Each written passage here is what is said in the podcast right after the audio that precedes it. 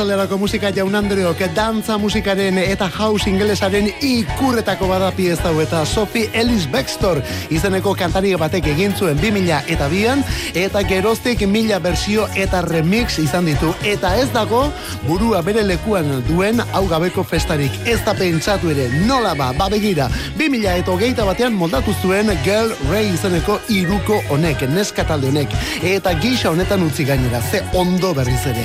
Bueno, borain, aste honetan kantu berri erakutsi duten neska horiek, eh? Girl Ray taldekoek, eh? Everybody's saying that, kantu funkia.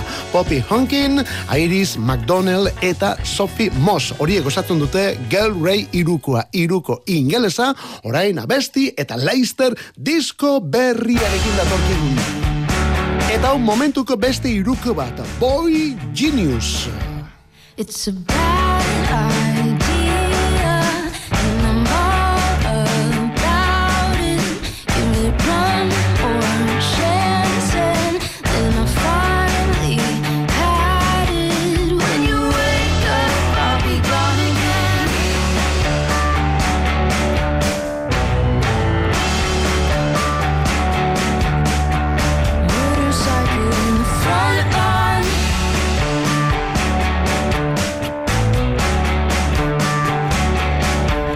It's an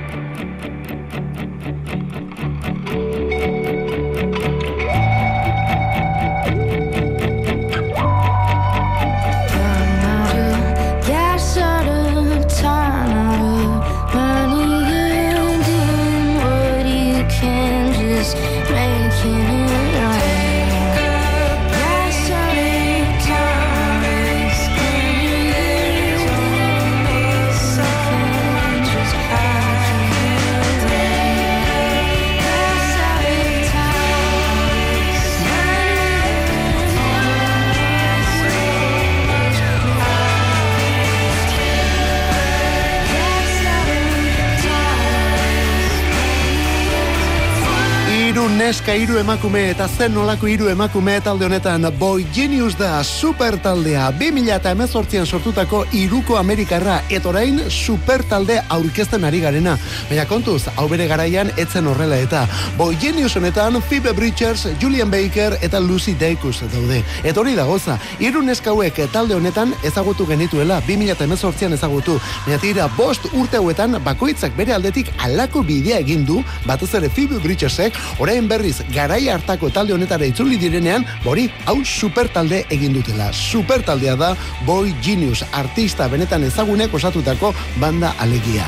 Disko berria The Record izenekoa martxoaren hogei eta maikan jasoko dugu eta atzo talde honek 2018an New Yorkeko Brooklynen emandako kontzertu bat elkarbenatu dute gainera. Orain arte, kontzertu erabat ineditua zena eta benetan merezi duena. Leicester disko berriarekin, honen izena da Boy Genius.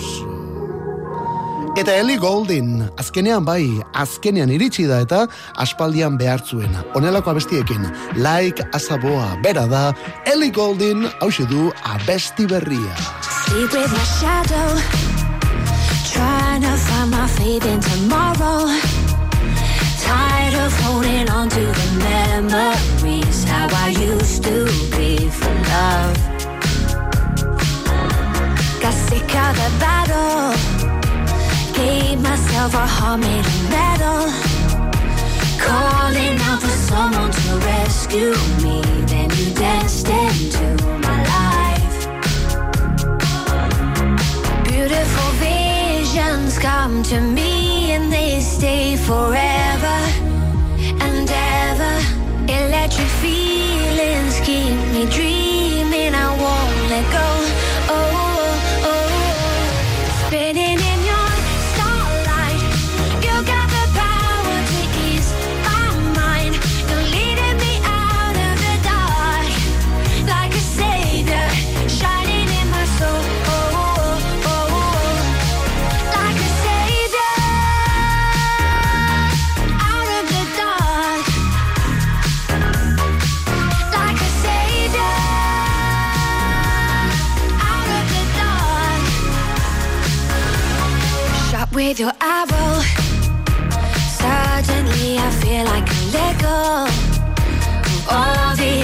insecurities weighing me down. Now I'm ready to drown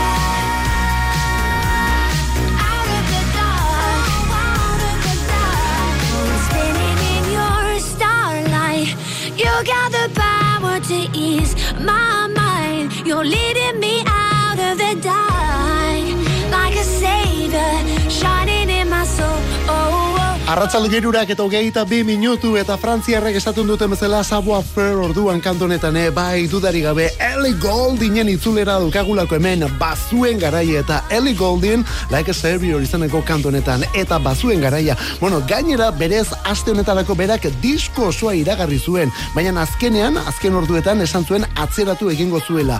Martxoaren hogeita lauan plazaratuko duela bere kantu bilduma berria. Horrek bere jarraitzaileak era bat triste utzi zituen, baina bueno, tristur hori alde batera usteko, taka, hemen dator aurrera kinetako bata. Like a Savior izaneko kantua. Era bat Ellie Goulding den abestia gainera. Pandemia garaian idatzitako kantu omen da, bideoklipa ere aurkeztu du, berak orain arte egindako bideoklipik dotoren omen da, berak ale esan du, eh? Eta honelako doinuz datorkiguna. Beraz, momentuz, album osorik ez, Higher Than Heaven hori entzuteko zertxo bait itxoin beharko dugu, baina hemen dugu aurrera kina. Like a Savior, bera da Ellie Goulding. Eta Naylor Irlandarrak abesti eta album berriarekin. Aste honetan bertan, If You Are Gonna Break My Heart, bihotza apurtzera baldin bazoaz, ona hemen abestia. We woke up faded from the shape of the night. Couldn't find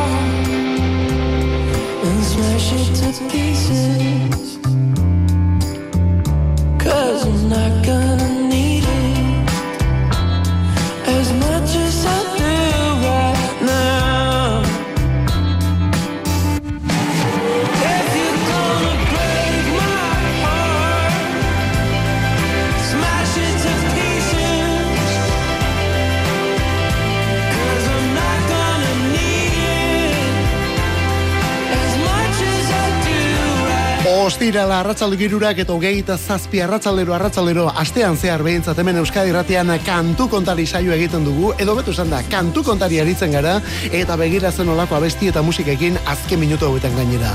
Elijah Hewson eta bere mutilak dira Elijah Hewson eta bereak Irlandatik ineiler laukotea. Joan den urtean BBK Live jaialdean aritutako bandetako bat eskenatoki nagusia etzitzaien tokatu eta ordu ere etzen munduko honena izan. Etorrez gain, horrelako jaialdietan tipikoa den modura, ba hori, berrogeita bost minutuko kontzertu eman behar izan zuten. Baina tira, deno dakigu zer diren makro jaialdiak, ezta? Rock eta poparen, baztakite, e, parke tematikoak bezala esango dugu. Bueno, bori, bi aste barru disko berriarekin datozkigu. Cats and Bruises, hori da lan osoaren izena, talderen bigarren emaitz izango da, bi aste barru jasoko dugu gainera, eta hauxe da momentuz, diskorrek gure gustaroko behintzat erakutsi duen kanturik bi iribilena. If you are gonna break my heart, nire bihotza apurtzera baldin bazoaz. Honen atzean, ineiler laukotea. Eta gaur bertan aurkeztuko du bere lan berria Gipuzkoako zarauzko musikari honek Jesus Mai Lopetegi. Ez da hain simplea. Hori diskoa. Honen izena hartutako zidorra. hartutako zidorra ez gomendatu inori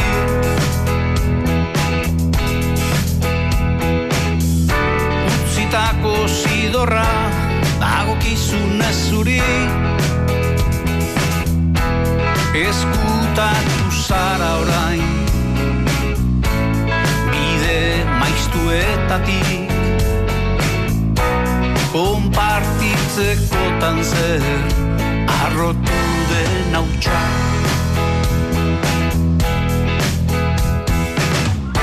Zapatetan lokatza pilatu zaitzu berriz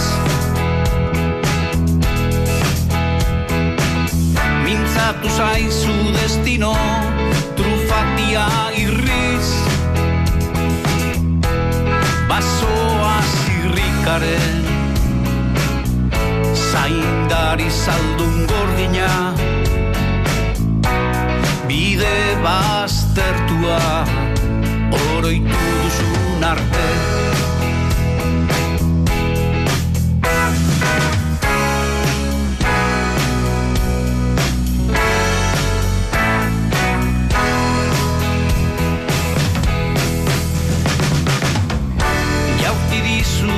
dizuten arri oro patrikan gorde Inoiz ezin da jakin, noiz denaien premia. Alderraiak badakilo egunak pasatzen. Zakelak karriz gainez daramatzalako Inori jaurti gabe Alderraiak badakin non zubi bat egon zen. Baita zubi oro nola emaitza bat den. Behin jaurtitako harrien Baita zubi oro nola emaitza bat den Behin jaurtitako harrien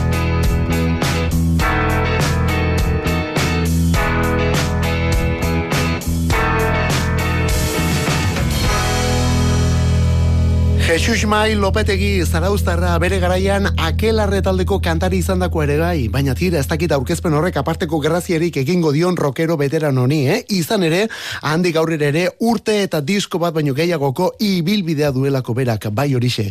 Lopetegi jauna orduan bere garaian noiz behinka taldearekin ere ibilitakoa. Bori, disko berria ez da hain simplea izanekoa, ez da hain simplea. Gure gustorako aspaldian egin duen lanik biribilena.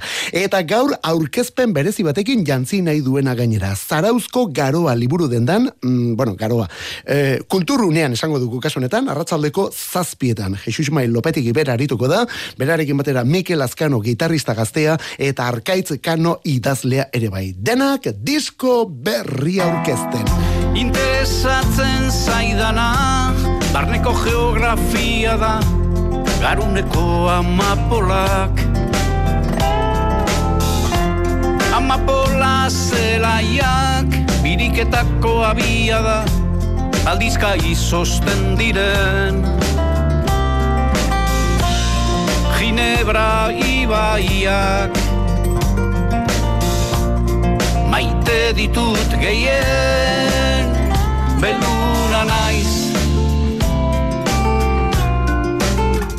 Beluna jaz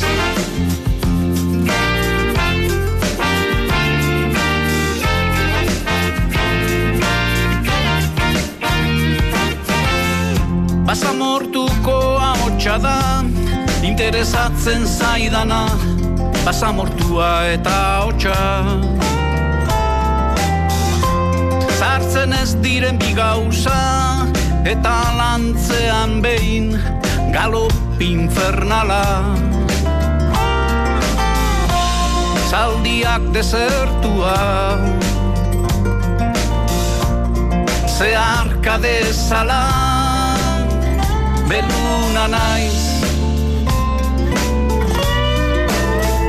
Beluna jaz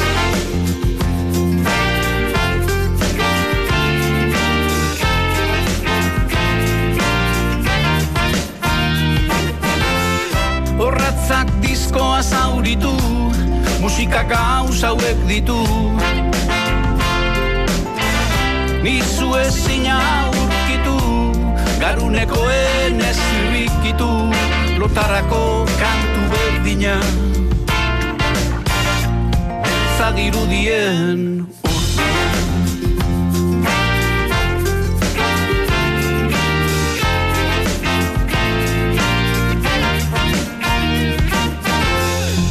Trena begietan zehar, tunelik arkez du behar, malkotan urtzeko baimena. Amapolen almena, lagalde egiten laga, beltza dirudien urdina. Gaualika gaua kinka, Hauxe da azken argi txinta Beluna naiz. Beluna jaz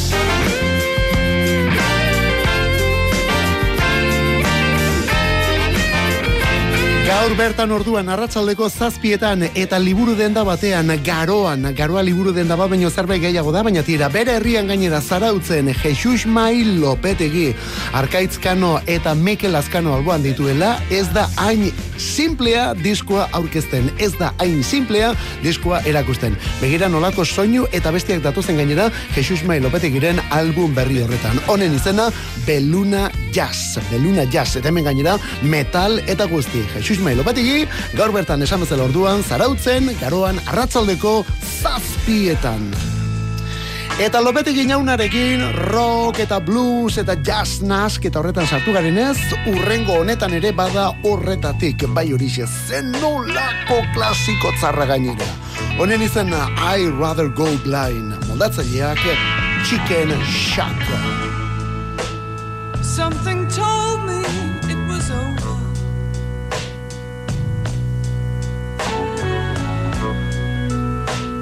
When I saw you and her talking,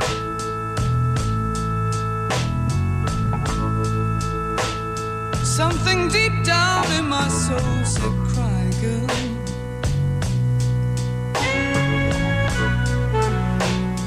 When I saw you and that girl walking,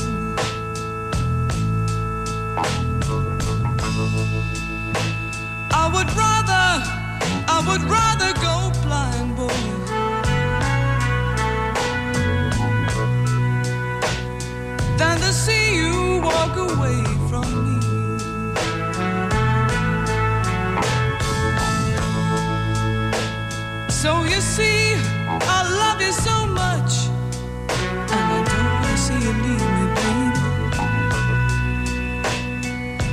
most of all, I don't wanna be free.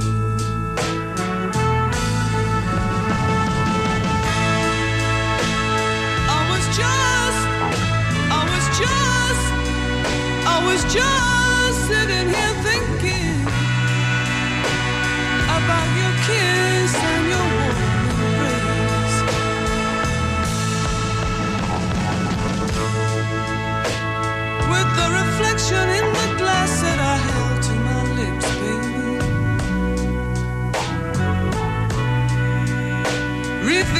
you.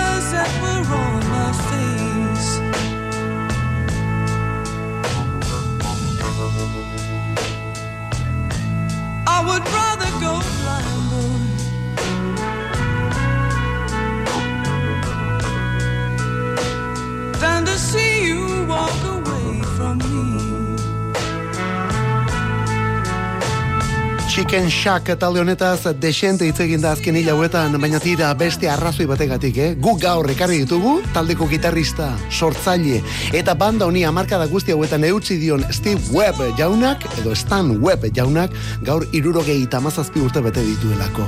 Stan Webbek sortu zuen Chicken Shack, blues, rock talde ingelesa, eta hori irurogei bostean. Eta hortik aurrera, mila gora bera eta aldaketa izan ditu honek, baina tira, berak hor jarraitzen du oraindik ere, Chicken Shack edo oilategi honi eusten. Bere abestirik ezagunenetako bada I Rather Go Blind honi, irurogei eta beratzean egindako bersioa. Oh, mundiala benetan, eh? Eta hemen kantuan Christine Perfect, ari da Christine Perfect, Christine Perfect, erogero Fleetwood Maceko Christine McBee izan zena, bai, bai. Joan den urteko azaroren hogeita marrean zendu den musikari ingeles azpimarratua, bera zen talde honetako lehen abeslari haietako bateta. Bueno, edo nola ere, gaur irurogei eta mazazpi bete dituena, Stan Webb sortzailea. Eta beste ikono bat, ikono bat omentzeko eguna gaur, Buddy Holly. Listen to me and hold me tight, and you will see our love so right. Hold me, darling. Listen closely to me.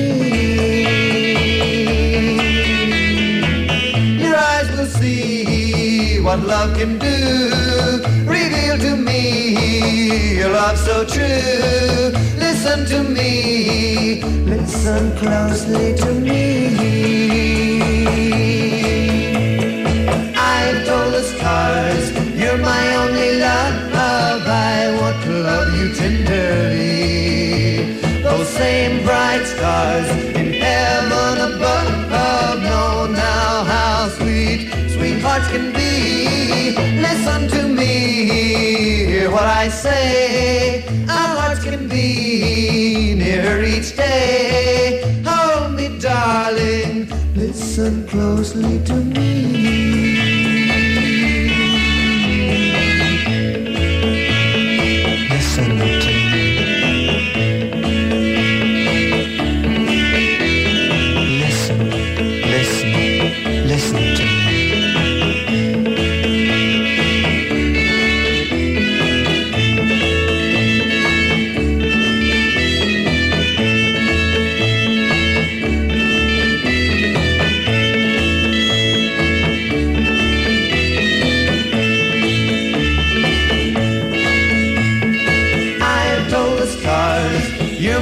Holly eta mila bederatzireun eta berrogeita mazazpiko Listen to Me kantu zoragarria hau rock zuriaren erabateko ikonoetako bada eh? eta oinarri oinarrian dagoenetako kantuetako bat ere bai. Ezin bestekoa berrogeita amarreko amarkadan estatu batutan piztu zen nerabe mugimendu jaio berri ura ulertzeko.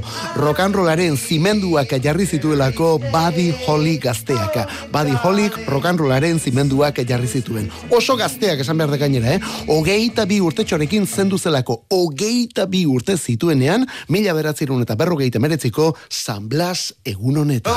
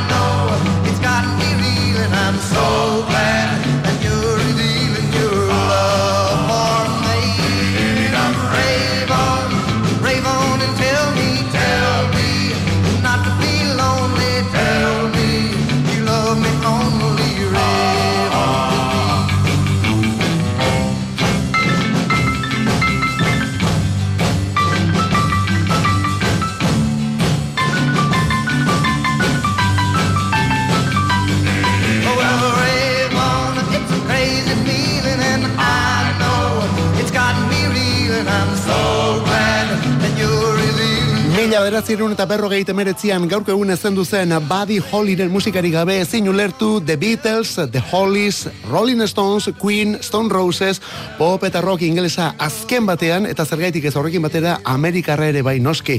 Dylan edota Crosby, Steele eta Nashek ere eta beste askok ere behin baino gehiagotan azpimarratu delako Texasko Lubokoeko musikari honen garrantzia ikeragarria benetan.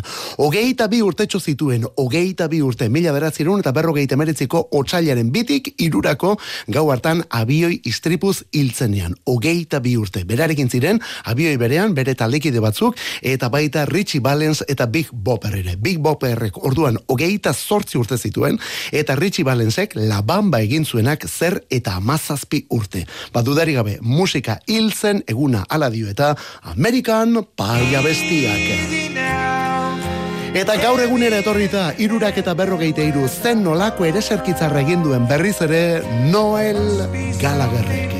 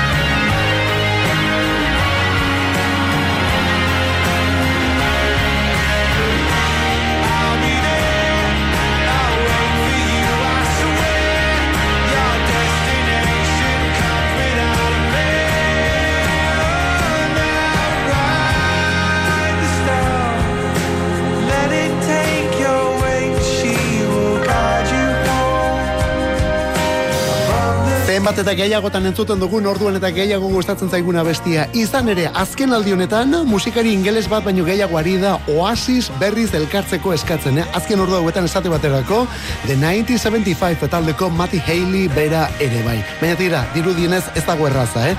Gallagher anaiek ezin dutelako elkar ikusi. Eta Liam Gallagher beti txantxa berarekin dabil gainera, Noel anaiak mila bider deitzen diola esanaz berriz elkartzeko eskatuz deitzen diola. Baina ez dakit nori interesatzen zaion gehiago bategiti hori. Noeli edo Liam berari. Noel delako oasisen hit gehienak idatzitakoa eta gerora ere kanturik dotorenak egiten ari dena eta dudari gabe gainera, eh?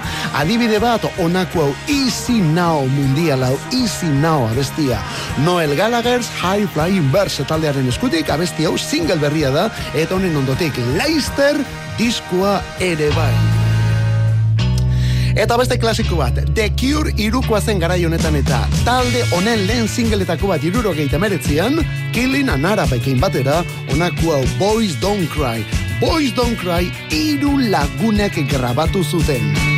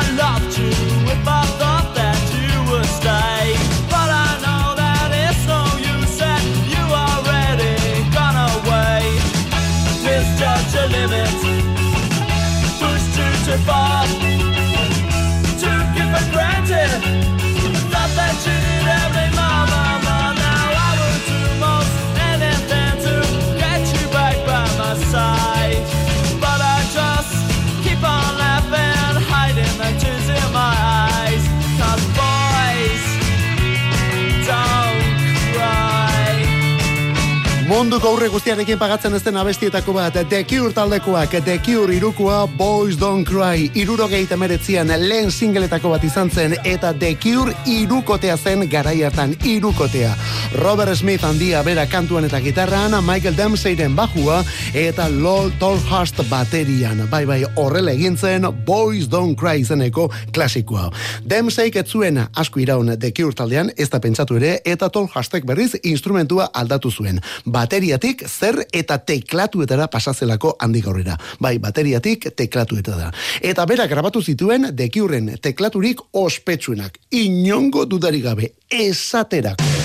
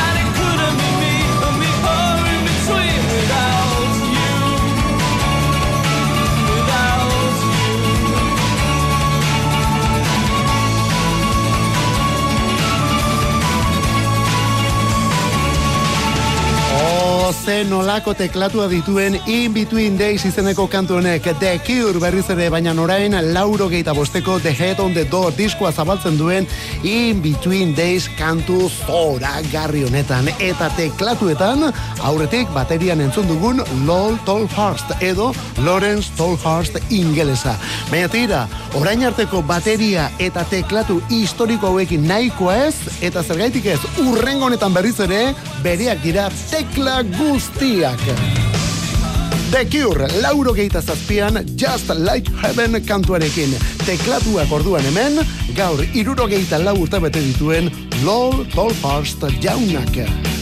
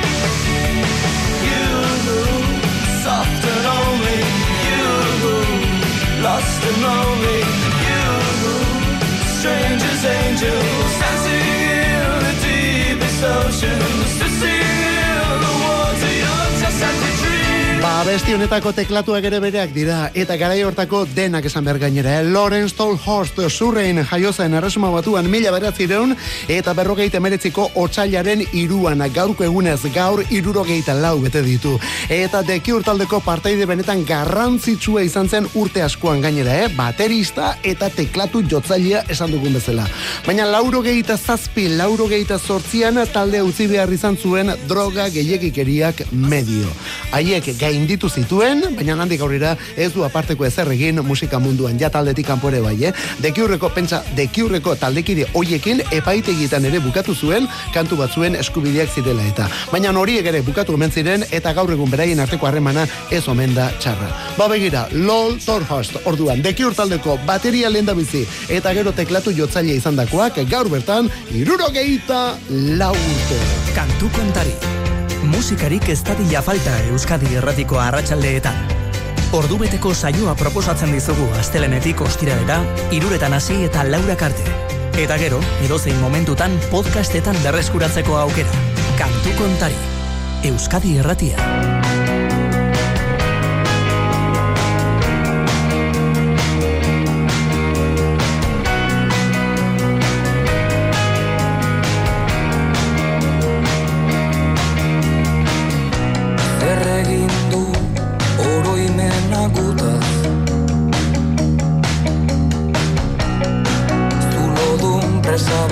Bat baino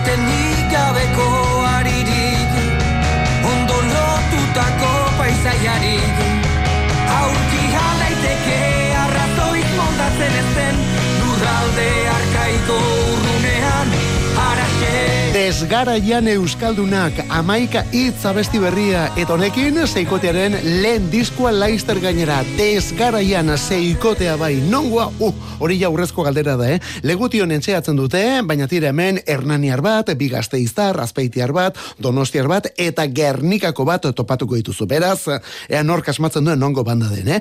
2008 bitik abestiak aurkezten aritu dira, eta gaur bertan kantu eta bideoklip hau elkarbanatu dute. Amaika hitz izenekua. Eta egun gutxi barru, lehen iraupen luzekoa omen dator. Amar abesti jasoko dituen lehen iraupen luzekoa. Taldearen izena desgaraian. Horiek lehen da bizikoa, beste honek, gaur hogeita bost.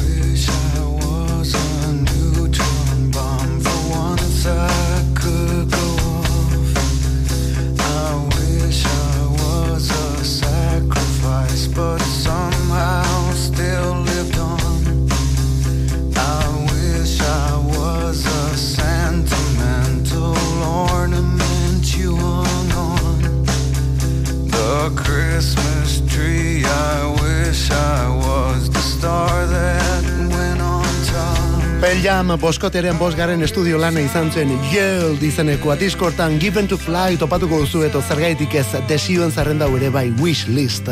Honekin gaurkoz, gaur hogeita post urte bete dituen disko honekin gure despedida Laura Kemendira eta kantu kontari Euskadi Ratean nola zabal eta biok eta zu ere bai. Astelenan berriz buelta. Ondo izan, probesto asteburua zeuritxuran ibili.